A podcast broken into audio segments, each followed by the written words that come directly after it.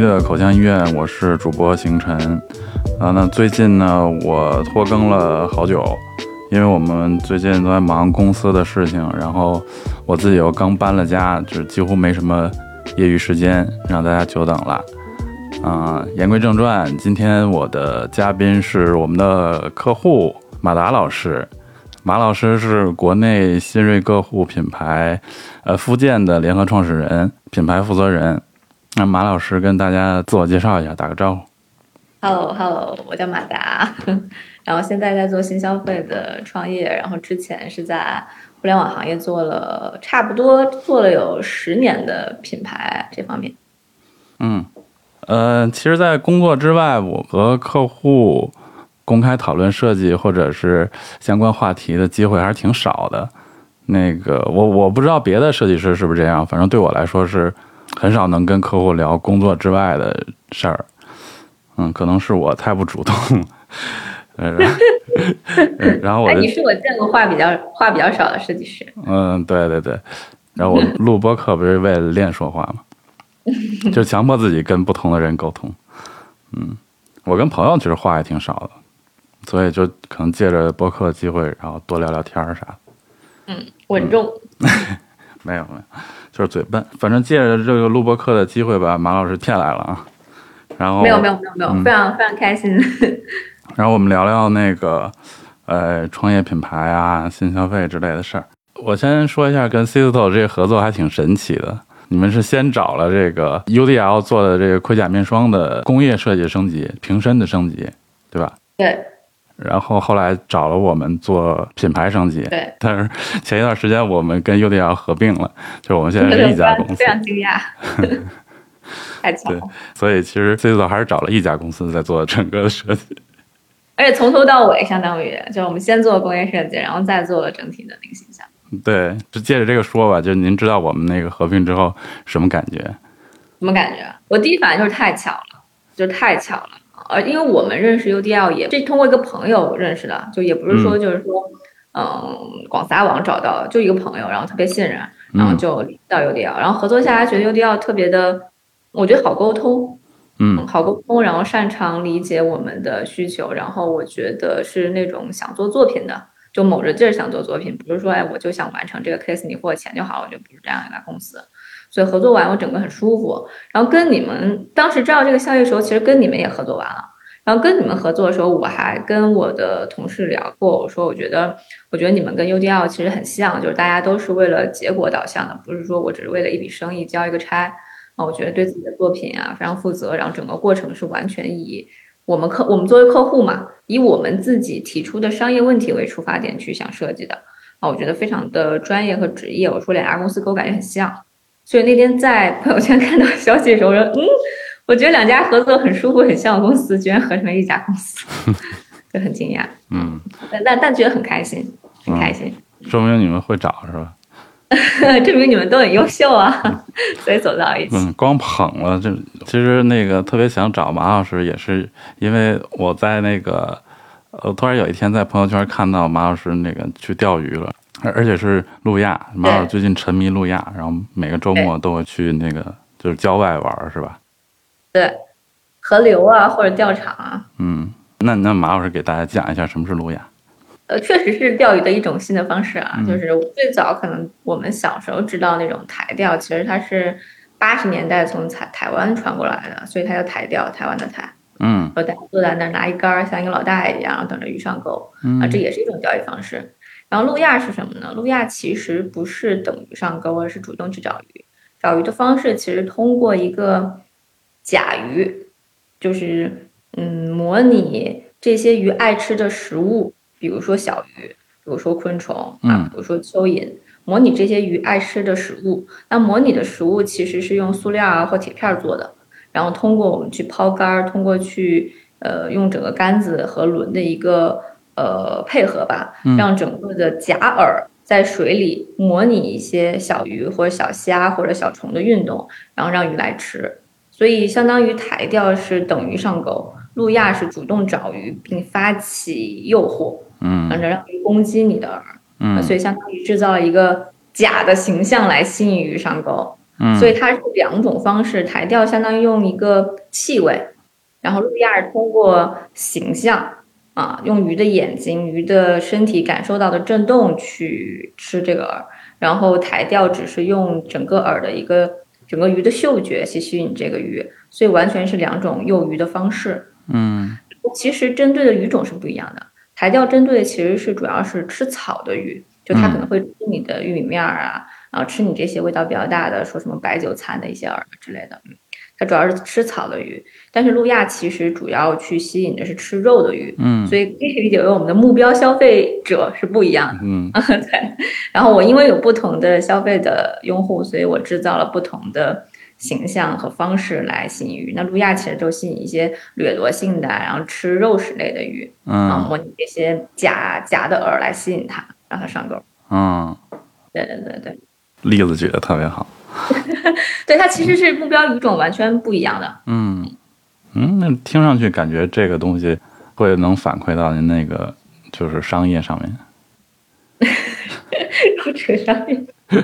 是是是是是，我觉得就是挑挑，我觉得首先就是挑用户，就用户不一样，就是你针对的鱼也不一样。嗯草鱼就是不爱那么掠夺性，不爱去追小鱼，嗯草鱼只是草，所以你就是一根儿有气味的玉米面儿放在那边儿，鱼就上钩了。嗯但我们针对的掠夺性的鱼呢，它就需要去你大量的活鱼去游动出现它眼前，它主动攻击啊，所以我们选选择用路亚这种方式，鱼种不一样，嗯所以路亚比较像是说。呃，最好的猎人是伪装成猎物的方式出现的，嗯其实嗯嗯嗯嗯嗯才有鱼。对，放到商业角度就是，嗯，我们到底拿什么东西去吸引我们的目标用户？我觉得大体是这个逻辑啊。嗯，就是先先得了解那个用户。哎，对，先得了解用户，用户很重要。我们不可能通过路亚去钓钓草鱼的，嗯绝对不可能的。嗯就好像是说，你针对一个爱运动的一个消费者，对吧？你不可能拿拿一个在家里待着没书吃饭的照片，对，拿本书去去给他讲，是完全不一样的。嗯嗯，那那你们钓完了这个会会放生还是还是放生、放流，嗯放流是路亚一种正确的价值观吧？放流，嗯因为所谓就是说，如果你不及时放流，其实你也没有那么多鱼钓。嗯然后另外就是路亚其实更多是在溪流和大河里钓鱼，比如说我们小时候看那个大河恋，嗯我们就是在那种湍急的河流、溪流、湖泊里面，其实都是自然环境。嗯所以路亚有个好处就是说，你其实跟着钓鱼，你其实整个人是融入到山川湖泊里的。那既然你是在野外钓鱼，所以你就要保证野外这个环境它是不被破坏的。嗯钓到野生的鱼，其实你就要放流啊，以及其实我们经常在野外钓的鱼，比如说北京，其实整个路亚圈最常钓鱼叫马口，嗯马口其实是国家的二级保护动物的，哦，所以你会钓到很多这类保护级的一些鱼种，所以你是一定要放流的。嗯，就是那它就是这个方式，它不会伤害到鱼，其实也不会不会，就是我们也会提倡，比如说我们不要在钩子上放倒刺，因嗯为放钩上倒刺的话，你脱钩不好脱钩，你可能就是把整个鱼的鱼嘴会撕烂之类的。哦，鱼的下颚其实是很好很好愈合的，哦所以你要拿普通钩子，其实不会伤害它，就你及时放流，不让它脱离水面太久。那包括比如说现在，因为到冬季嘛，到冬季大家就开始钓鳟鱼，鳟鱼非常好看嘛，嗯它身上有很漂亮的一个色彩。嗯那其实鳟鱼会更讲究，因为鳟鱼它是冷水鱼，我们手上的温度是三十七度的温度，哦那也就是对它来说就灼烧。哦，你对摸到它就不行，对，摸到它不行了哦。然后鱼身上是有体液的，然后你的灼烧之后把它体液破坏了，那它到水里之后可能更容易被细菌感染。所以，比如说我们钓冷水鱼，甚至是把钩子拿出来，我们都不能碰鱼，然后让鱼整个是浸在水里，只脱钩的。所以，其实路路亚很讲究，我怎么在钓来鱼获的过程中再次的保护它。嗯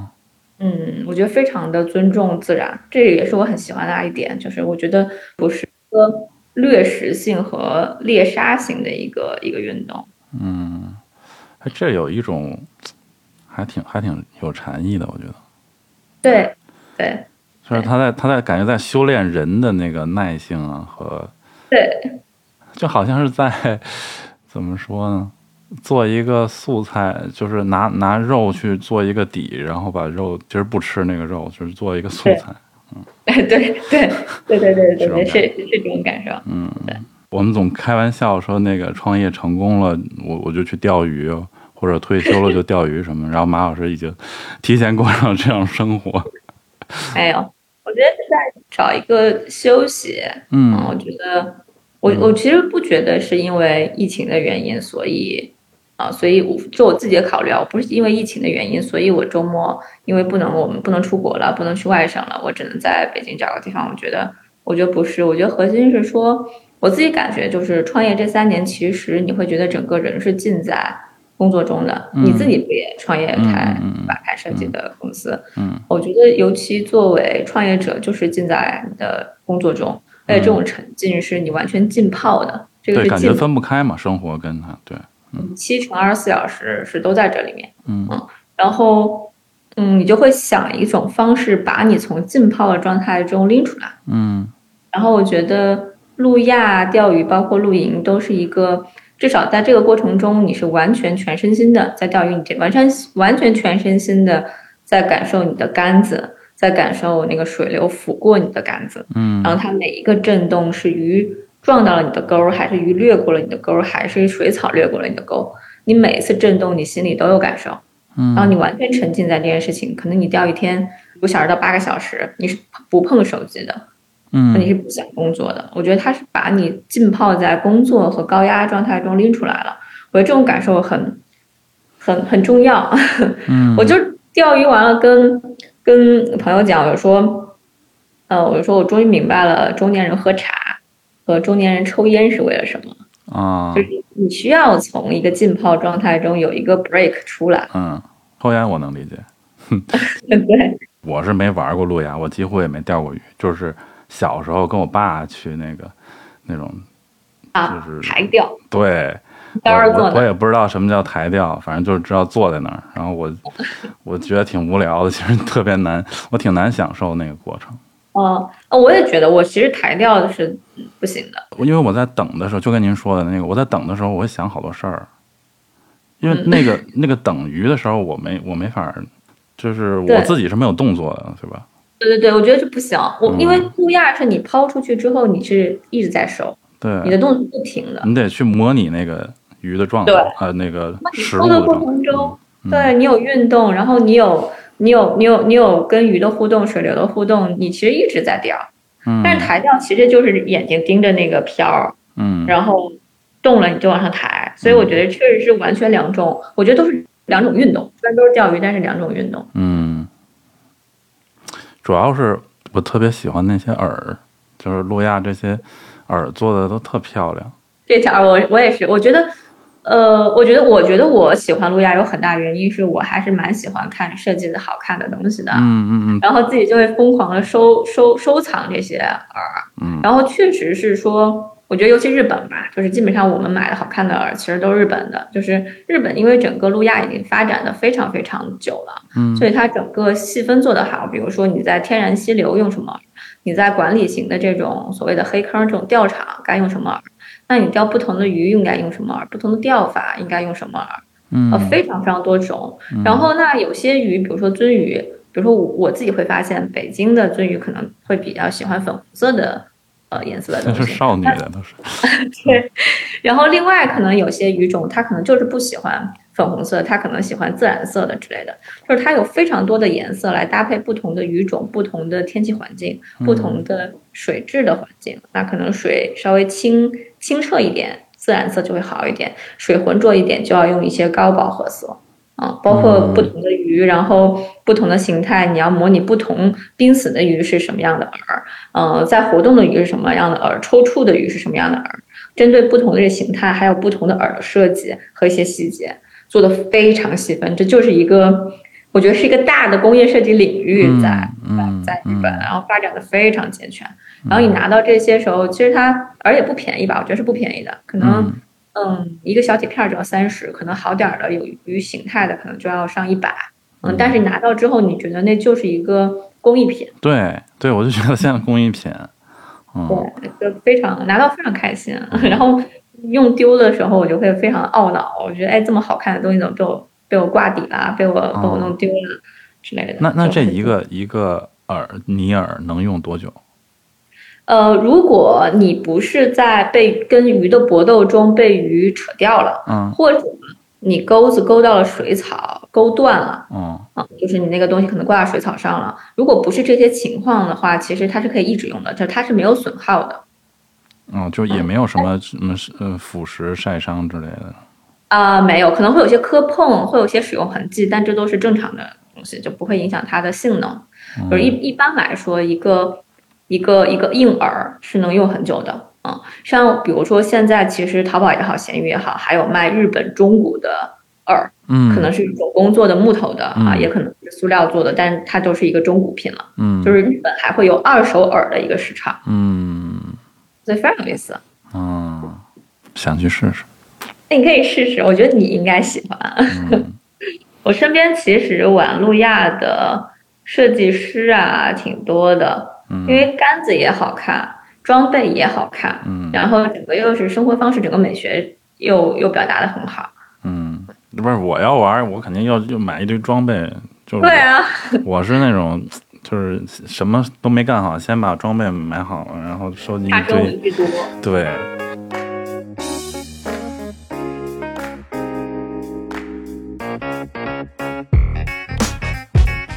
我就还在想，您刚才说那个说的特别好，刚才举那例子，就是在路亚，其实也在看那个消费者的一个做设计也是，有时候是抬调在那儿坐着等等客户来，有时候也得主动出击，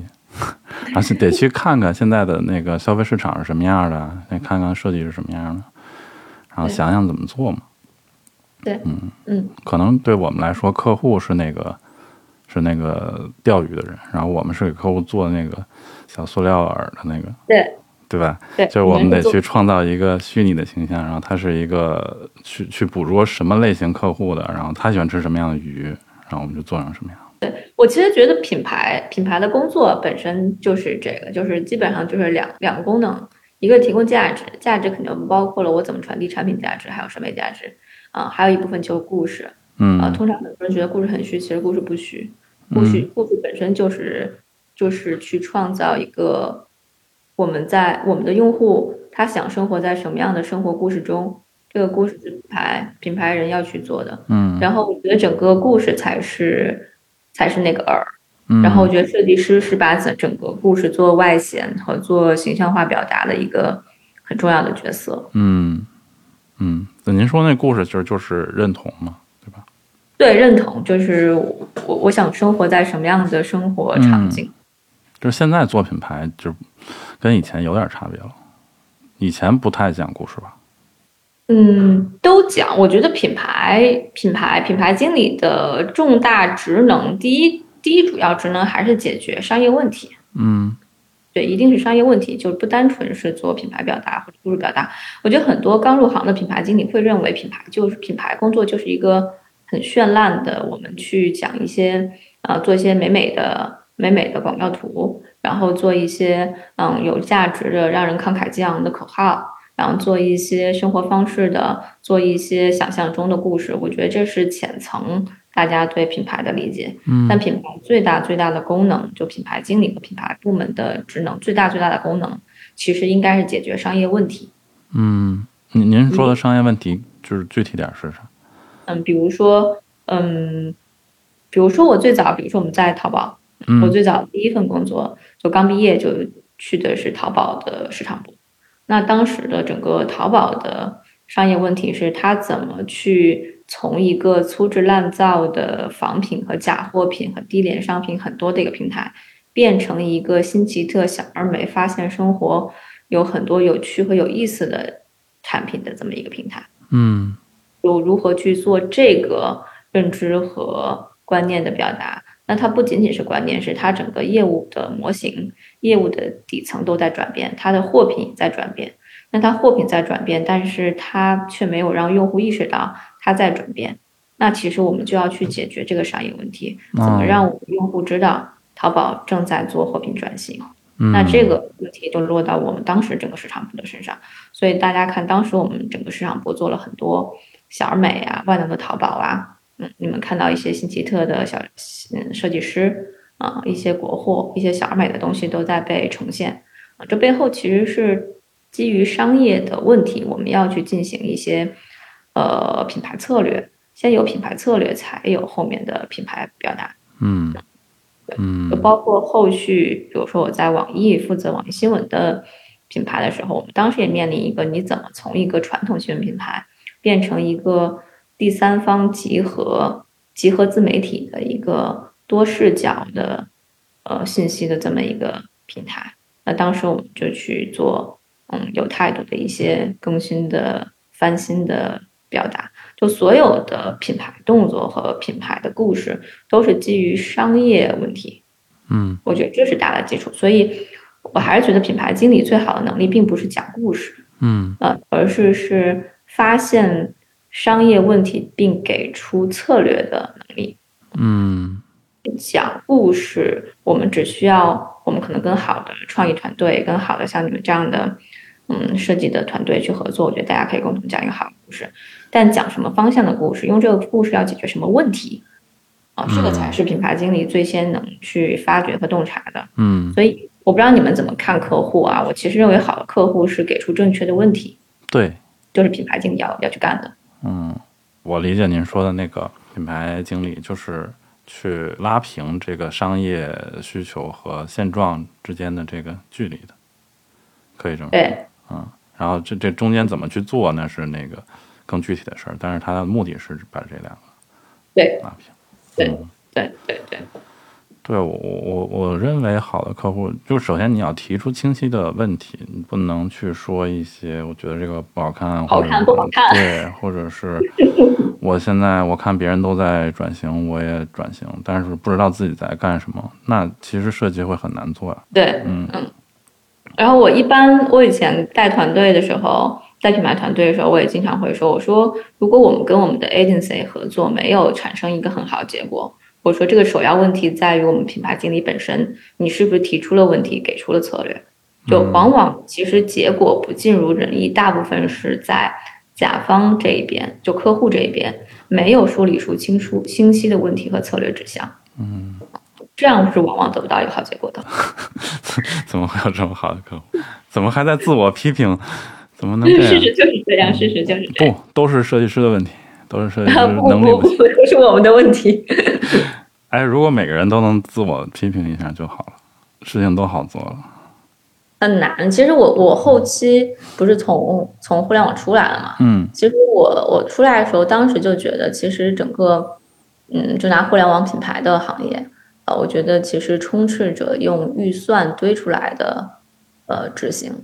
嗯就嗯预算堆出来的无效执行。嗯，然后我们经常都在说后期就有点营销垃圾有点多，哦，就营销垃圾，我们会叫它营销垃圾，嗯，就是很多很炫的、很灿烂的东西，但其实对商业问题和商业的任务是没有任何的解决的。嗯，什么事儿或者什么行业那个资源富集了，它都会这样嘛？就对就总会有一些人不知道在干什么，但是得把这事儿干了。对对，嗯，对，最后就是大量的在堆砌，因为互联网可能，嗯，我觉得最好的时间是一二到一七吧。我觉得到一七到二二，其实整个互联网几个大的门户也好，App 也好，其实基本上定位啊都定型了。嗯，就没有都不是在混战了。然后那个时候大家定型了之后，其实没有那么多的商业问题要解决了。嗯，但是他们也在流失啊，就是现在感觉也在转向一个新的战场。嗯我感觉用户已经不在以前的平台上了。呃，主要是有一些新的内容平台，我觉得最大的冲击是短视频嗯，短视频，嗯出来之后，其实嗯、呃内容平台整个格局就变了嘛。你看传统这些新浪、网易嗯这些从用户变成内容平台的这些 app，其实都不好了。嗯那渐渐起来的可能就是啊、抖音啊、快手啊、小红书啊、B 站这类的，就是内容为主的。嗯他们互相抢互相的用户，以及抢原来平台的用户，抢的非常非常厉害。嗯所以其实我觉得互联网一定是有一个新的媒介形式出来之后，会有一个大的变化。嗯短视频出来之后，所以格局也会有一些变化。所以其实现在我经常朋友们问我是说，哎，整个互联网还有什么品牌公司好去，就是公司嗯好去做品牌，我都会推荐就去内容平台吧。嗯啊，因为内容平台至少大家还在竞争，嗯嗯，至少还在竞争，有竞争的话，你就有做事的机会。嗯，对对对对对，那我我说一下我私人的观点啊，我私人观点是内容平台不需要品牌主，嗯，为为什么？呃，就是我觉得传统品牌这个职位的诞生，就是介于我们的业务和我们的产品不太会讲话。嗯有这种话说，就是他们不太会主动讲话。嗯嗯品牌要承担一个转述和翻译，再传递价值的一个一个一个一个任务。嗯但是你到了内容短视频和内容这种平台，它产品是什么是由它的内容界定的，不是由我品牌部界定的。嗯我不是说我们的内容平台不需要品牌，而是内容平台不太需要品牌部，嗯，我理解了。嗯对它是可以靠它自己的内容做表达的。嗯所以可能整个运营部门和运营啊、技术啊、算法啊，我觉得大框架这些部门反而要变得更加重要，因为他是去筛选是吧？对对，它的服务本身、它的产品本身自己会讲话了，它不需要再有个部门帮它去放大和翻译。嗯所以它的内容怎么被组织、怎么被筛选、怎么被呈现的优质，其实是更为重要的。它不需要再被另外一个部门再次定义。嗯我的我的看法是，内容品牌不太需要品牌部，但我依然认为他们需要品牌，只是说不单单放在品牌部这个职能。或者换句话说，就是传统的那个品牌，传统定义下的品牌部，这可能品牌经理去到那个算法部门了，对？对算法，就是它会有一个更大的横跨业务的一个角色。嗯你跟算法、运营跟产品整个去做一个统一的，所以我我我会觉得到最后，嗯，如果光从一个品牌部来看，我觉得品牌经理在内容型平台会很难过、很委屈，嗯你觉得你的主导和决定的事情太少了，所以单从部门来说，我觉得是是会有这个这个痛苦的。哎，那您怎么想到后来出来创业的？就是觉得觉得互联网不行了，然后就就出来创业。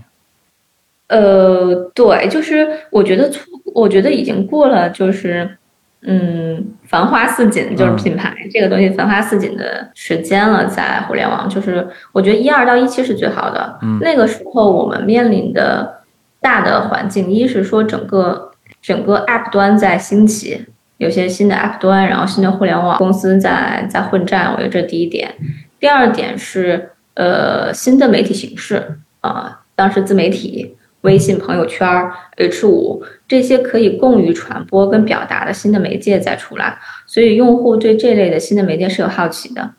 嗯，嗯所以我们正处在一个嗯，大家混战需要去定义自己是谁，需要不断的去解决商业问题的这么一个大的环境。同时，品牌品牌经理们又有足够多的武器，嗯，他有自媒体，他有他有朋友圈，他有 H 五，他有这些新的媒介的方式供他去用。哦，所以我觉得这是一个很好的时代。嗯就很好的时期嗯，一二年到一七年，然后后期一七年之后，整个互联网定型其实需要打的仗没有那么多了，然后各自老大老二都已经非常清晰了，各自是谁，其实前期在已经用户心智已经非常清楚了，所以去建立心智这一步，我觉得已经过了这一期了。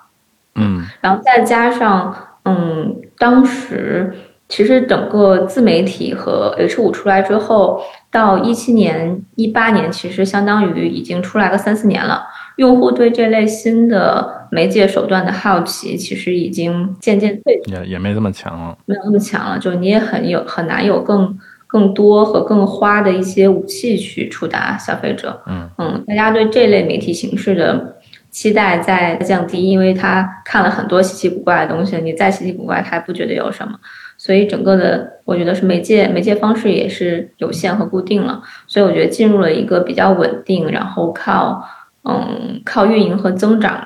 去去发力来解决商业问题的阶段啊，所以我觉得并不是一个靠品牌竞争来发力的阶段。当然，我觉得从后期，比如说二零年、二一年，短视频又开始打架的时候，我觉得又会有一些新的机会出来。所以我觉得品牌经理在互联网一定是有它的反盛期和衰退期的，它的价值。嗯哦，我我我是后来觉得，我是想通了内容平台不需要品牌部的时候，我是觉得就没有必要再在互联网公司待了。嗯然后我觉得就，然后之前网易新闻的老板就说，哎，要不我们出来创业吧，李安嘛，然后我们就出来创业了。因为我自己，我自己就是所有的品牌经理都有品牌梦，嗯 就是我希望能制造一个自己理想表达和创造这么一个平台。然后其实，嗯，品牌说到底还是创始团队的表达。嗯抖音长什么样，抖抖音是什么样，是创始人决定的，不是其中的任何人可以决定的。所以我觉得自己创业最大的好处是我们可以从整个产品从零到一，一直到后端的运营，再到前端的嗯表达，嗯，从头到尾可以串联成一个完整的产品去跟消费者沟通。嗯我觉得这是能把整个品牌做实和创造出来一个完整品牌的一个很好的路径。嗯然后选新消费是因为商品是不会说话的，所以产品，嗯，产品本身不会说话，所以品牌的角色在新消费就是零售业的作用是非常大的。嗯所以你看，整个国内其实互联网的品牌经理的作用力在消退，但是其实在国内的零售业，你你你我们一直可以看到大量的宣传、大量的沟通，对是因为产品本身不能讲话，它必须需要一个品牌经理和品牌部门去做表达和放大，嗯去讲、去沟通、去传递价值。嗯所以我觉得在零售行业，品牌作用是巨大的。嗯，嗯我觉得也把自己的专业和优势、喜欢的东西发挥到最最大。是不是这些互联网那个品牌经理都跑去做消费？对对对对，都开始消费了。嗯就你你你的空间更大，你能去定义和再创造的东西会更多。嗯然后以及我还是认为，如果一个人真的有品牌梦，我还是建议他自己创业。就你还是真的是要能从决定产品本身开始去做品牌。嗯，嗯，这个是极其重要的。那那您创业之后有发现自己以前做的有不对的地方，或者是有有非常多，我会反思，我觉得我之前做了很还是做了很多无用功的。另外一方面是说，你所去传递的这个产品价值、审美价值、创造的故事，它到底有没有被很好的交付在消费者手中？嗯对，我觉得这个这个非常非常重要，就是可能这是我自己的一个商业商业正义吧。就是我虽然是做品牌做市场，但是我非常反对任何的夸大和和吹嘘。嗯，我觉得我们要做的工作就是把真正好的东西挖出来呈现给消费者。我觉得我们是一个，如果放在传统公司品牌部门的话，我会说我们是一个挖掘者。嗯就我们是在大海里找到这颗珍珠，然后把珍珠呈现给我的用户。嗯嗯，我认为这是互联网品牌经理的传统品牌经理的一个职能。但是如果放到放到创业者身上，我认为我不仅仅是挖掘，我也是在创造，就是我创造了这个珍珠，同时把我的珍珠很好的呈现给了消费者。我觉得这是我个人的职业上的一个正义，就我自己认可的一个原则。嗯，就真诚吧，我觉得。对，真诚，其实真真诚是最重要的。我我真诚是我我会跟团队讲，就我们很多时候团队跟我聊，不知道品牌表达时候用什么调性，用什么方式去沟通。我说就是真诚。这个真诚是什么？就是你想象你自己是一个人，你也想象你的用户是人，嗯你该对他去介绍你自己。对对对对对，就是我我那天还举了个例子，你想去吸引一个异性的时候，你不能去去百度上去搜那个怎么三分钟吸引对方的那个注意力，或者是三句话暖他一整天这种，你就把自己身上最真实的东西展示给他就好了。对对对对对对，我觉得我觉得这是最重要的，品牌沟通最重要的就是真诚。对，但是当你去想我怎么才能，就是我去想一个怎么跟消费者沟通，或者是我去硬凹一个，哎，现在什么东西流行，我去用那个方式，这东西可能就变味儿了。对我，我甚至有些我有些新来的小朋友到我的团队，嗯、我可能还不太能理解如何真诚沟通的时候，我会给他放一些标准，我说所有营销化的词汇都不要用，嗯。什么我们是绝对领先，嗯、然后呃呃非常高效，就这类词，我如果不会出现在你跟一个人的沟通中，我们就不要出现在我的品牌文案中。嗯，嗯您的那个定义就是就是把这个品牌当成一个真实的人，真实的人，你就是这么去教团队的。对，就这么去教。我觉得好的品牌做到最后，我我非常极致的品牌做到最后是你是觉为什么我们经常说品牌的人格化，不是说我刻意的跟他身上贴了很多标签，做了很多事儿，让你觉得他有了人性，而不是的，是我真正的认为我的品牌是一个人，嗯。然后我做我每个员工成为了这个品牌的人，然后去跟我的消费者沟通。嗯，嗯，哎，那福建是一个什么样的人？福建，福建，我之前很早以前说，我说是一个浪漫的理科生，对我说是一个浪漫的 geek，嗯，喜欢宇宙，喜欢科幻，嗯，然后文采也不错，然后可能比较内敛，话很少，但不太会讲大话。用那个方程式，然后画一个爱心的那种？啊，对对对对对对对，挺好。但也不好做到，其实很不好做到。嗯就是我通常认为一个人做一个品牌是容易的，但你让一家公司，就大家都相信这个，都相信这一点，然后去达成，还是挺还是对对，然后所有人的行动是一致的。就很很早以前，我觉得互联网公司做不到完全的品牌和人格化表达，我觉得这就是这一点，就是你无法要求一个庞大的上万人的公司去完全的行动一致。所以很多时候，嗯，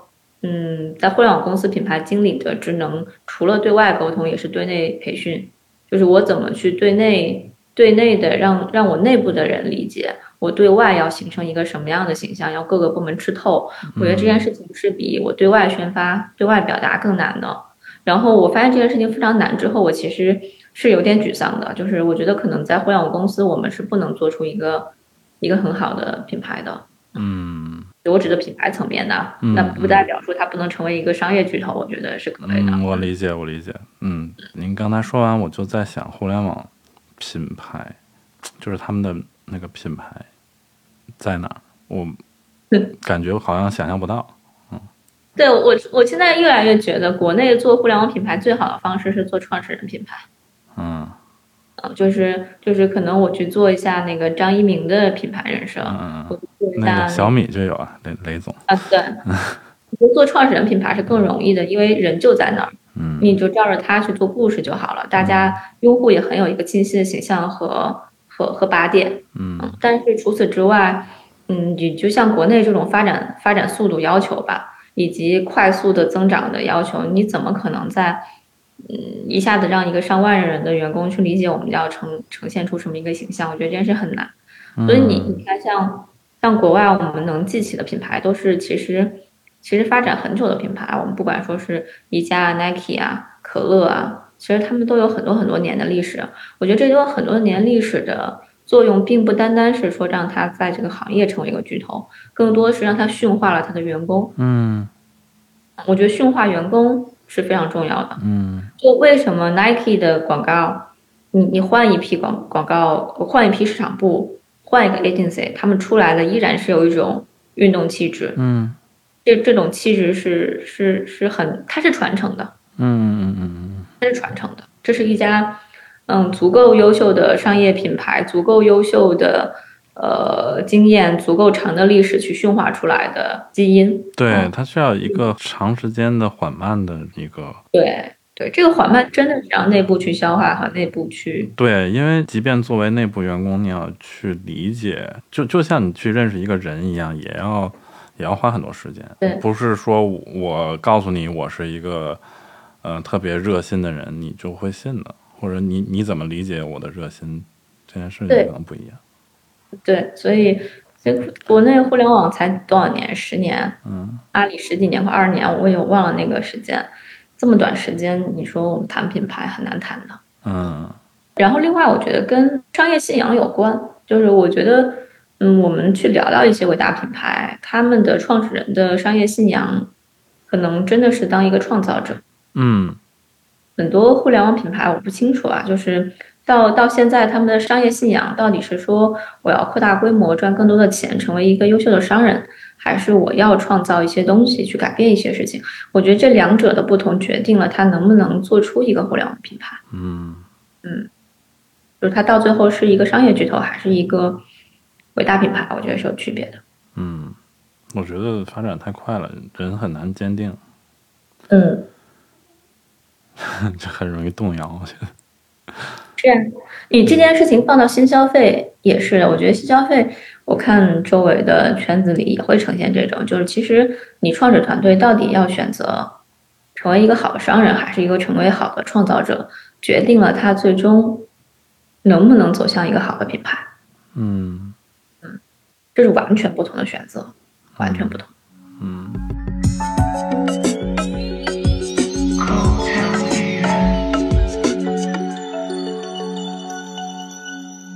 就聊一下现在这个新消费的品牌的发展吧。就说美妆个护吧，嗯，为什么最近感觉近几年大家都在做这个，都在做这个赛道？我觉得有前端的准备好。所谓的前端，就指的是说，一方面我认为是流量端，流量端就是随着整个短视频加直播加自媒体的起来，嗯，首先内容消费主要的群体是女性。啊，然后女性天然就乐意去看关于美妆护肤的东西，嗯，后面就会接入商品进行整个导流，所以我觉得还是整个的短视频直播新媒体的一个起来，让整个内容的行业首先变得丰富，就有流量了，在这个在这个赛道里，在这个品类里，首先有了前台的流量，嗯，然后第二点是我们针对的用户其实就是互联网起来的一代，嗯，再加上这类的用户其实对国货是有认同的，嗯，就他们已经被充分的去。教育了，所以他们有消费国货的意愿和预期。嗯嗯，我觉得这个用户也很也很重要。嗯，然后第三点是，我觉得还是，嗯，我甚至认为资本也准备好了。嗯，就是对资本资本端就看到了用户，看到了趋势，所以资本也准备好了。然后最后就是供应链，我觉得是准相对准备好了。就整个国内的整个美妆护肤的供应链，应该是所有。消费类目里面准备最充分的供应链了，嗯，有所谓的供应链就是我怎么找到我的原料的上下游、工厂的上下游，啊，包括包材啊，整体的一个生产制造的上下游。因为整个上一代就是呃欧莱雅呀、宝洁，其实在国内开了大量的工厂，嗯，然后国内其实中国是全球的美妆护肤的供应链很大的一个一个供应地，嗯，所以供应链也相对的是充分。我觉得这是整个我们看到的一个大的机遇。那大大环境就是说，整个中国的大消费就是大的大的经济形势是一个大局嘛，还是好的。所以我觉得在这之下有这么一二三四的原因，我觉得所谓的机遇。但其实我我还是觉得有很多很多很多的问题。困境在哪？困境我觉得是倒挂。怎么说？就是资本准备好了，用户准备好了。嗯，内容准备好了，流量准备好了，但其实，在技术端、原料端是没有的。嗯，我们依然使用的是就别人的配方是吧？呃，对，就是嗯，国内其实有配方能力的，有配方能力的很多，但能做得出配好配方的和自己独家的一些技术的这样的，我们不论它是第三方的实验室还是品牌公司，都是非常少的。所以，专属于整个的技术的供应端是少的。然后有壁垒的原料，有壁垒的技术，有壁垒的一些生产的能力，其实都是没有充分准备好的。嗯，所以我认为整个困境，我的感受就是倒挂。嗯，资本很着急，逼的流量很着急，逼的用户很着急。然后，但其实我们整个的底层的技术端、原料端是没有壁垒的。嗯，啊，这个为什么其实会出现相似度很高的国货？对。因为大家都没有自己去沉淀下来的技术，没有打造好自己的壁垒，所以大家相似性特别高。我觉得这是第一点。第二点就是，我还是认为，就是国内整个新消费的基础是薄弱的，所以创业团队没有一个创造者的心态，就会导致叫抄袭吧，嗯，就是原创性的能力太差了，就抄袭太太普遍了。我们自己。我们自己应该两两款两到三款产品全部被抄袭。嗯，这个这个抄袭是指从内到外吗？从外形到内。哦。就我们的唇油是被被抄一模一样。嗯。大品牌，反正两到三款产品都有被抄，而且还会是大公司、大品牌来抄我们。我们会，我就会觉得整个行业的环境不好。嗯。因为大家都看到新消费在起来，然后大家都很着急。那就想快速去快速的走向主力的这个阶段，嗯啊，快速的赚更多的钱，嗯，然后不尊重原创性，抄袭。但我们自己就是我们品牌自己出一个产品的，就比如说这个唇油吧，也没办法注册吗？专利之类的？我们其实是注册专利，尤其是我们在注册专利情况下，对方还在抄，所以我们现在在跟对方也有法律上的一些一些纠纷。啊，我们肯定是占优势，因为我们是有做专利的。哦，我们还算是当时机智了一些，去去做了一些专利。但其实怎么讲，国内整个专利的保护起来挺麻烦的。如果比如说真的要打官司，闹到打官司两年，嗯，嗯，两年这个官司才结束，但国内的这个两年都卖卖过去了，这这都过季了。嗯对对，就是国内现在很大问题就是一个新品的生命周期太短了，嗯，一年你可能你能火一年，第二年你这个东西还是不是爆款你不确定，嗯所以其实整个就不太友好吧？我觉得嗯是。那这是不是就是也是这群消费者的，又是他的优势，也是他的缺点？他又爱尝新，然后他又太爱尝新，他也很容易去去换。嗯，我一直觉得啊，就是虽然大家老说一个代际跟一个代际的消费者有区别，我觉得本质是不变的。我觉得嗯消费者本质不变的。我觉得消费者的区别更大的是年龄代际的区别。嗯，就可能更多的现在互联网的主流用户是十八到二十八，嗯就非常年轻。那这批用户，你想一下，我们在二十出头的时候，我们也是喜新厌旧的，嗯嗯嗯嗯嗯所以是它是天然在这个年纪范畴内，我们就是喜新厌旧。那可能这批消费者这一批的十八到二十八，跟我们那一批十八到二十八的区别是，他们接触的信息多了，所以他们选择多了。嗯就我们那时候没有接触到这么信息，我们当时可能还需要通过代购啊，然后上上国外的网站去去买些东西，他们不需要了。他们只要随便点点小红书、点点抖音，就可以看到一堆的商品。嗯我觉得是他们选择更多，所以他们更容易去去尝新，所以导致现在其实整个新品或者我们说的爆款，它的寿命周期变得非常的短。嗯，但这件事情可能对你们设计公司是好事儿，那对，老要出老要出产品是吧？对，出的产品变多了呀。嗯那以前可能比如说曼秀雷敦那个时代，一个曼秀雷敦的那个薄荷色的那个唇膏，一个一个包装用用几十年。对，十年不换，那你现在就可能每年就要换一换，然后再出点联名款，嗯，总要做一些新东西。但但但就是啊、虽然从从这个经营公司的角度这是个好事儿，但从我个人的那个从我的价值观上，我不觉得，就我也很焦虑，就这件事儿。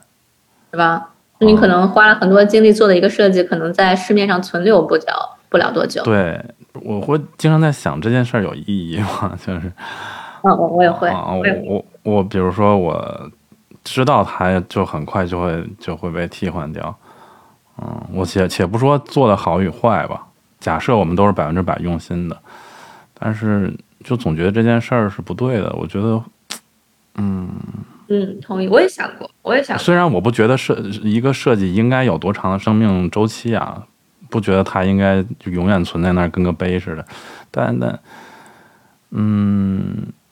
但总会令人伤心。我觉得，就是我自己的感受是，嗯因为我做产品嘛，我我我觉得我创业之后最大的职业上的不同是我从从一个传统的品牌经理，其实变成了我需要做一个产品产品开发，嗯、这么个角色，就是我产品开发跟品牌都要做。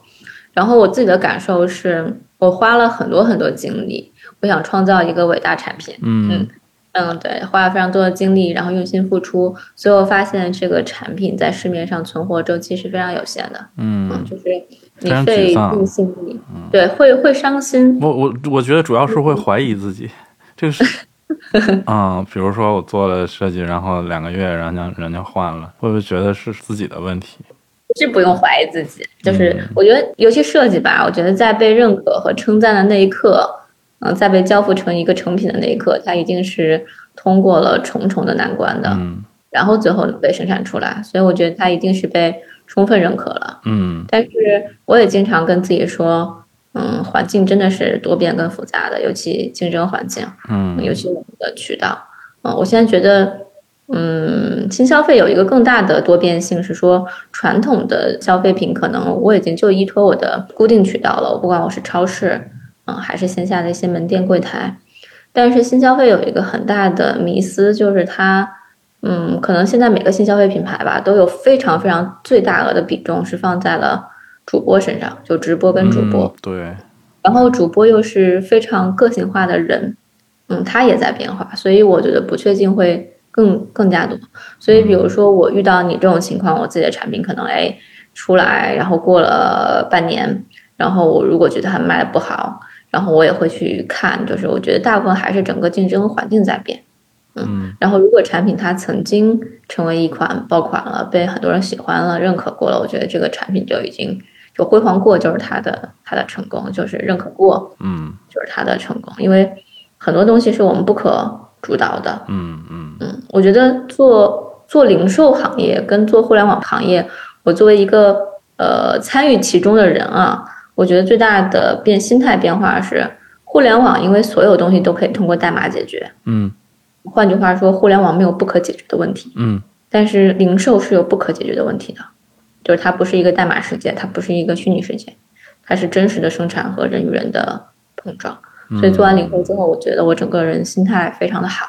嗯，就变 平和了很多，是吧？平和很多，就是是确实有有很多必须接受的事儿。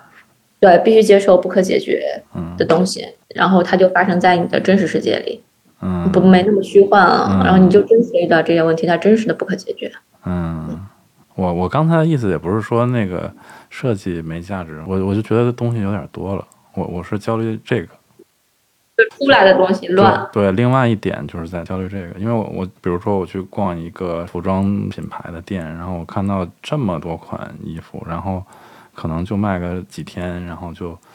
他他可能都卖不出去一件儿，然后就永远消失了。我就觉得这件事儿让我很就很不都很短暂，很不舒服。对眼花缭乱，然后大家都很短暂，然后都是一片焰火。对，虽然看上去很繁华，嗯，我总觉得里边是有些东西，什么东西不对的。很冷，嗯。同意同意，我觉得这种感受是我后期在互联网的感受，就是每天到处放烟花，嗯。嗯，然后这些烟花在大家眼里可能都很多都没有被看见，就就过去了，然后非常短暂啊、因为可能一个一个广告也好，一个 TVC 也好，可能传播周期就两天，嗯大量大量每天的朋友圈这些内容，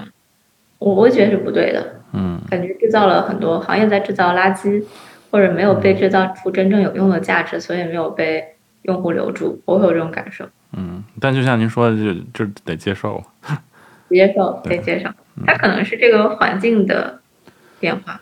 对，反正我们用心做好每件事儿就好了。我觉得很多时候就是自己不不愧对自己就好。对，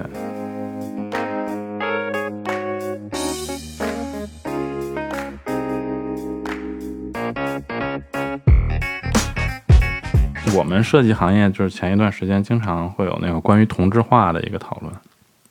啊，嗯，嗯，然后我也经常被问到这种问题，但是我我从来没有问过品牌这边的人，嗯，作为新消费品牌的经营者，您觉得呃这个问题存在吗？或者或者它是个问题吗？这个问题大量存在。然后我自己也，我我甚至在我团队会非常禁止一些设计风格，嗯一些非常 international，就是看着国际设计风格的，有些大字啊、标语啊这些，我说尽量就就不要出现了，因为我觉得新所有新消费都在做一些轮廓化的，然后大字的一些一些东西之类的，就就类似这样，我也会讨论。然后我觉得两个层次啊，我觉得第一个层次，我并不是觉得是新消费造成的，嗯。就不仅仅出现在新消费行业，我其实之前在在互联网行业就就感觉到，哎，但我插一个题外话啊，嗯，我自己做了新消费之后，我认为互联网才是没有审美的。对呀、我觉得新消费行业是有审美的，我觉得这是一个万幸。对对对对对，就像您说的，没有什么东西是解决不了或者是确定的，就我可以随便改嘛，而且它迭代很快。嗯对，因为互联网没有审美，然后新消费是有审美的。然后我觉得新消费的审美又是受互联网影响的，因为我们之前不太一样，是说，呃，比如我做我们品牌最明显，就我其实是有两种需求，嗯呃，三种需求。一种需求是我如何在线下展示好看、醒目，符合我的消费者的需求。我还有一种需求是我如何通过拍照、图片，在自媒体、新媒体上传播的时候，展示出来的素材好看。嗯这是第二种需求。第三种需求是我如何在我的主播的视频里、直播间里展示出来是好看的。嗯我觉得是有这三种需求的。然后想说这点是，我觉得以前的设计风格，很早以前的新零售的或者很多我们消费品的设计风格，主要还是用户真切的拿到手里，或者在线下逛街的时候，反复去看、反复去真实的触摸，去拿到的一种审美价值。嗯，没错。但是现在很多产品，我们所有的消费品其实是优先在线上展示的。嗯然后尤其是它被展示在信息流里，嗯我觉得这是很关键，互联网影响新消费设计的点，就是我需要在线上跟所有的产品、跟所有的营销广告去抢屏幕。嗯所有的消费者，不管他在抖音、在小红书或者在电商平台，通过无限下拉的方式在看你的产品，所以你你其实就是用商品图在抢屏幕，这就会要求你的设计是高度外轮廓化和醒目的，嗯，你很多细节的设计是看不见的。对对，所以我我认为，我我我一度感受到所有的新消费设计都是大字、嗯高饱和度啊、色块儿啊，就是这类的设计非常非常多。我觉得核心是他们要去抢屏幕，要去通过图片展示的包装素材去抢手机无限下拉的屏幕，嗯决定了它是高度的轮廓化的和醒目的。对，这会导致大家都是一致化的视觉风格，我觉得这是一个很大的嗯原因。嗯如果我们能返回线下，返回线下场景，返回线下货架，返回到用户实际的产品体验，我觉得一定不会是一个趋同的。它又会变了。啊，对对，它又会变了。所以我觉得，我觉得媒介才是才是核心。用户用户虽然现在是还在消费产品，但他先是在网上消费这个产品，先看到这个图，这才是他消费的第一步。嗯所以这个是影响了趋同。然后我觉得趋同倒不是想苛责设计公司们啊，就我觉得可能确实是没有想到好的嗯解决方案，就是在一个无限刷下拉，然后抢屏幕的一个情况下，该用什么设计风格？嗯因为其实你们的设计方案也是在被客户买单。客户去买单的原因是他要考虑在这些场景使用中如何被更好的展现。嗯，嗯，我觉得是现在的一个一个困局。假如说那个在直播里边这个包装上面都有都能 AR 都能动了，那它嗯又不一样了。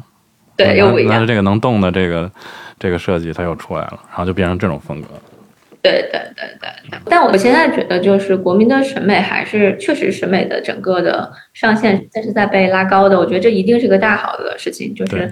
嗯，所有消费者的美誉的程度，其实也是在被新消费在教育。我觉得大家在拉高，嗯所以可能现在大家趋同了，可能我们再过个三五年。大家的审美在被拉高的时候，他又不满足于现在的审美的时候，可能就会倒逼行业有新的解决方案。嗯我觉得大趋势肯定是好的。然后另外是，我觉得以前可能十年前我刚入行到品牌品牌的时候，就其实品牌经理的工作跟设计是非常紧密的，就我们要见大量的 agency 嗯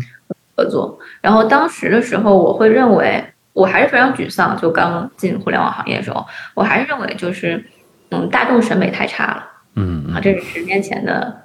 焦虑，放到今天就不会再有这样的焦虑，就今天不会再觉得大众审美太差了，而是觉得呃不存在大众审美了，是现在任何一种审美，我觉得都在被接纳，就是嗯有更多的个人表达，更多的嗯从小众到大众不同的风格的嗯审美在被在被接纳。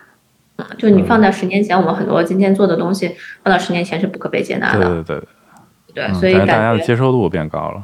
接受变高了，然后什么样的风格、什么样的审美都有用户了。我觉得这个是被整个、整个、整个内容冲击到的，因为其实我们从不同的内容里面能看到不同的审美的东西。嗯然后我觉得大家的那个审美的宽度在拉宽，所以接纳度变高了，就会导致我觉得任何一种审美风格被表达都会有它的用户，嗯嗯，其实其实所谓大众不也是就是一个个小的人，啊对啊，不就是一个个人？就是小众的小众的人数比较多嘛，对对对，最多的小众不就变成大众？对，就接纳了，我觉得非常开心，所以现在感觉也是一个百花齐放的时候，嗯也挺好，但确实会有趋同的困境。嗯，但是嗯，我们就先说这个趋同的结果吧，就是说它上面都是大字嘛，就像是一种嗯，我们都知道它的目的了，就是在这个平台上面能被大家看见。但是这是不是也是一种像在用大喇叭喊话那种？我有时候在想，这个东西它有没有效果呀？嗯，比如说我是卖红薯的，然后我用喇叭说我这个红薯特别甜，但是我不知道我的消费者信不信。嗯，我觉得一定是短暂有效的，嗯嗯，但它不会长久有效。嗯，短暂有效是指说，在这个商业环境，比如说现在我们看整个新消费，现在其实就是混战，混战大家就是各处喊喇叭的时候，喇叭是重要的。哦，嗯，尤其现在其实整个新规出来嘛，其实又在支持那个中文字这件事情，就说白了就是在支持中文字这件事情。嗯啊，所以我觉得，我觉得肯定是大家都在喊喊自己的名字被看见，短期肯定是有效的，但还是那个回到整个设计的逻辑来看，设计是帮助品牌来解决商业问题的，所以设计本身是要解决商业问题。如果只是喊着喇叭，并没有解决商业问题，长期还是不不奏效的。嗯，如果甚至喊着喇叭，最后变成了一个设计制造了商业问题，我指的是趋同的问题，类似的就是雷同的问题，那可能就是就跟初衷相反的一个、嗯一个东西了。所以我觉得，嗯，短期一定是有效的，但长期它一旦不能解决商业问题，或者制造了新的商业问题，啊，那就是要改变方式了。所以我觉得应该是看整个事情的发展。我觉得现在就像比如说我们品牌，还有很多品牌，我觉得大家都开始有一些从你们的客户端，我觉得是不是有感受到，大家其实看到这种设计提案已经感到腻了，或者说已经感到嗯对疲劳了。我觉得，我觉得会久而久之会会会倒逼大家去提供新的解决方案的。是因为我觉得要回到原点，就你要解决商业问问题。如果当下的商业问题是被看见，那那就去解决。如果当下的问题不是被看见，而是被理解，我看见之后我要去理解我是谁，或者我要通过被理解才能去表达被看见，那就是新的商业问题了。嗯嗯，我觉得现在呃很多客户是有这个意识，但嗯、呃有一些也是敢于去做尝试的，那其实是要冒很大风险的。嗯，是，就别人都别人都在用大喇叭，然后你你你你可能去靠香味或者什么东西来做，可能也是个方法嘛。嗯我觉得这个也回到了那个问题，就是我我承认一点，就是在现在整个的无限下拉抢屏幕的逻辑下，其实品牌是虚焦的。嗯虚焦就是说我看不清每个品牌长什么样子，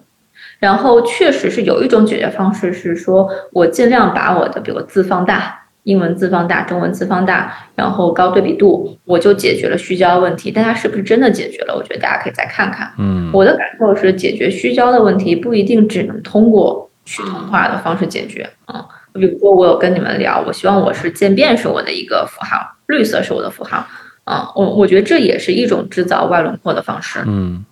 对，如何？对，因为虚焦了，我其实就需要扩大我的外轮廓。那我觉得我们的跟你们合作的解决方案，其实就是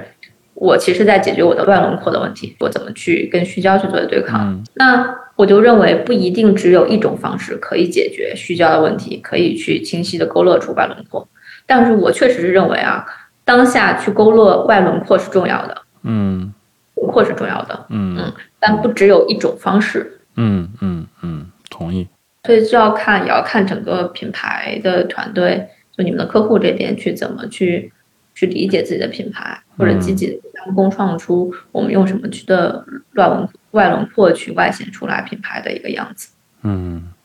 但是我必须承认一点啊，我觉得因为品牌聚焦，所以很多非常细的所谓精致表达的东西在被弱化。嗯，那个是因为这个阶段它没没到，对，现在在就在拼那个肉搏嘛。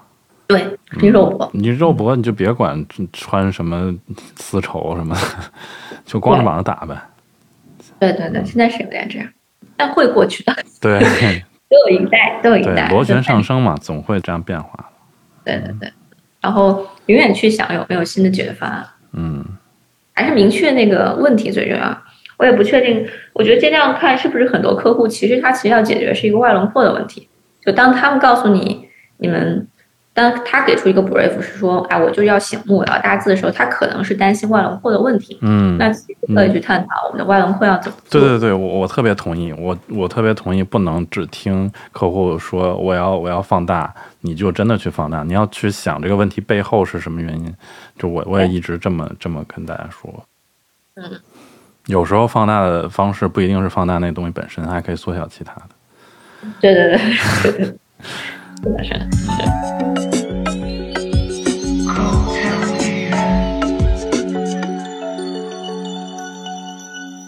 我觉得今天聊的特别好，那我们再、嗯、畅想一下未来吧。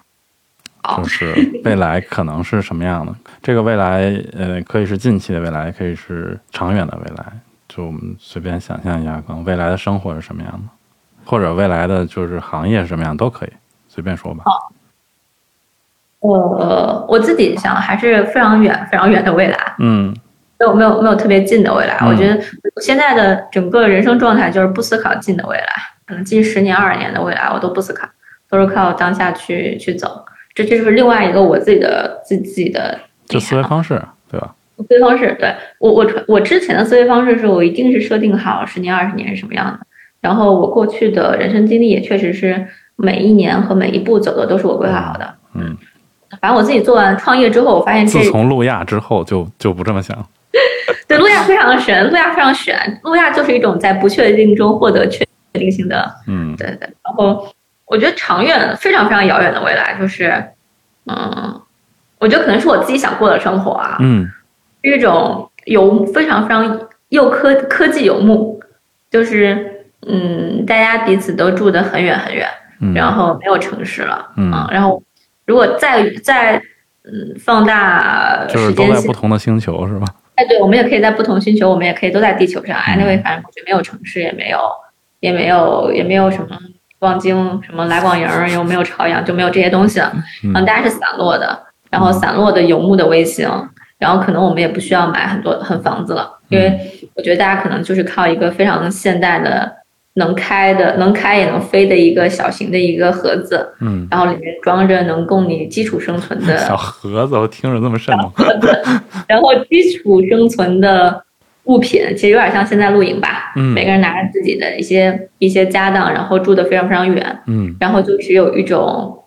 嗯、游牧的卫星的感受，就每个人都是一个卫星，然后彼此非常遥远。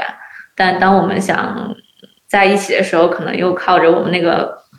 交通工具，快速的交通工具又能相见嗯啊，就是又疏离又紧密。嗯然后游牧在各个地方，我可以出现在这里，我也可以可以出现那里，就没有固定的居所。我觉得这是我我自己向往的非常遥远的科幻未来。嗯 我觉得非常非常浪漫又孤独。嗯，那大家也还买东西吗？也不用买东西了。啊，我那时候我觉得，我觉得不买东西，我觉得我觉得人的物欲是在降低的，我自己的感受，我不知道是我的年纪问题，嗯 年纪在长大，我物欲在降低还是什么，就是尤其是对于穿着穿着外貌的物欲在降低。我觉得很很很远很远以后，可能大家也不需要买很多身衣服，也不需要买用一个设备一摁就变就变了。对对对。今天参加婚礼一摁穿一个西装，明天 去运动然后一摁，虚拟的，然后干脆大家每个人戴个眼镜，然后对吧？然后这眼镜也不用摘下来，然嗯后随便你想看到谁是什么样的就可以去选择啊，就是哎家长一定是非常少的，嗯物欲一定是非常低的，然后大家可能。我觉得每个人可以变得非常浪漫且哲学，然后住的非常遥远，啊、嗯然后成为非常独立的个体，可能也不需要婚姻，也不需要家庭，也不需要呃孩子这种关系，就是有一种嗯新型的邻里关系和人和人的关系嗯在创造。对我觉得这是一个非常浪漫的东西，个体幻想。嗯，不错。我我反正我每个时间段想的那个未来不太一样。最近的想法就是就不太好嘛那种。不太好，我最近就是在想自由意志不存在这件事儿，就是那个赫拉利在说的那个。我感觉那个未来有可能是一个，就是你自己没法掌控的东西。虽然现在也是吧，你在喜欢什么东西，去购买什么书，看到什么信息，都都是都是算法算出来的，都是大数据推给你的。呃，你以为是你想买这本书，但是你如果没看到这个这个书的广告到你面前，你其实不知道的嘛。所以说，我觉得好像没有没有控制。对，我我觉得好像没有所谓的自由意志，好像科学也证明了自由意志是不存在的。哪儿科学证明？就是赫拉利那本书《未来简史》里说的，是最我一看就是生命生命科学的一个研究，说人类有自由意志这个说法其实已经被推翻了。因为人生下来什么都不知道，都被经验灌输了，对对对对，就是他的选择不是生物预设，就是随机，就是随机性。嗯，那哦，明白。嗯我觉得这个东西是有一个两种完全相反的相信的，嗯嗯，就完全相反。一种相信是说，我觉得我们的所有的拿到的信息，所有信息构成的网络，所有网络构成的意志，嗯，最终都是可被嗯操控的，可嗯被外界影响的。然后我觉得这个东西是一种极端，另外一种极端是，嗯，其实就拿这次嗯疫情这件事情，就是我我其实一很久以前就跟朋友探讨过，就是嗯疫情这件事情，你是相信国家机制，还是相信人？嗯然后我是站在相信人这边的，嗯然后我面对你刚才说那个问题，我也永远站在相信人那一边。嗯我觉得人是永远希望逃离束缚和驯化的。嗯我一直有一个观点是，人是不可被驯化和嗯反驯化的。所以我觉得最终是要相信人是人会拒绝这些，或者人会自由的去逃离这些。嗯，没错，我我我我虽然说很悲观，但是其实我其实我是相信人的，就是我嗯。我我对人人类整个构成的这个集体不是特别的，嗯，我觉得它不是特别好，但是。但但但是我永远相信那个人性中闪光的那些那些东西，比如说希望啊，比如总有人想探索宇宙，总有人想想想在没有意义的时候寻找意义，对，就是总有人会问为什么，然后也也总有人就是知道这个世界不那么美好，但是相信美好的东西，就是知道有坏人，但是我愿意用善意对待每个人。然后有的人有巨大的力量，但是他不滥用，不去伤害别人。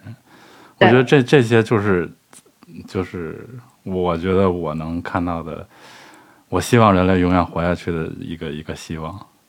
对，甚至我觉得你刚刚说那个人的随机性，恰巧就是人的相信人的那个那个东西，就是他总有去反驯化、反反集体，然后反，然后去向往一些新的东西、自由的东西，这些东西还是要回归到人身上。嗯所以这个东西我非常非常乐观。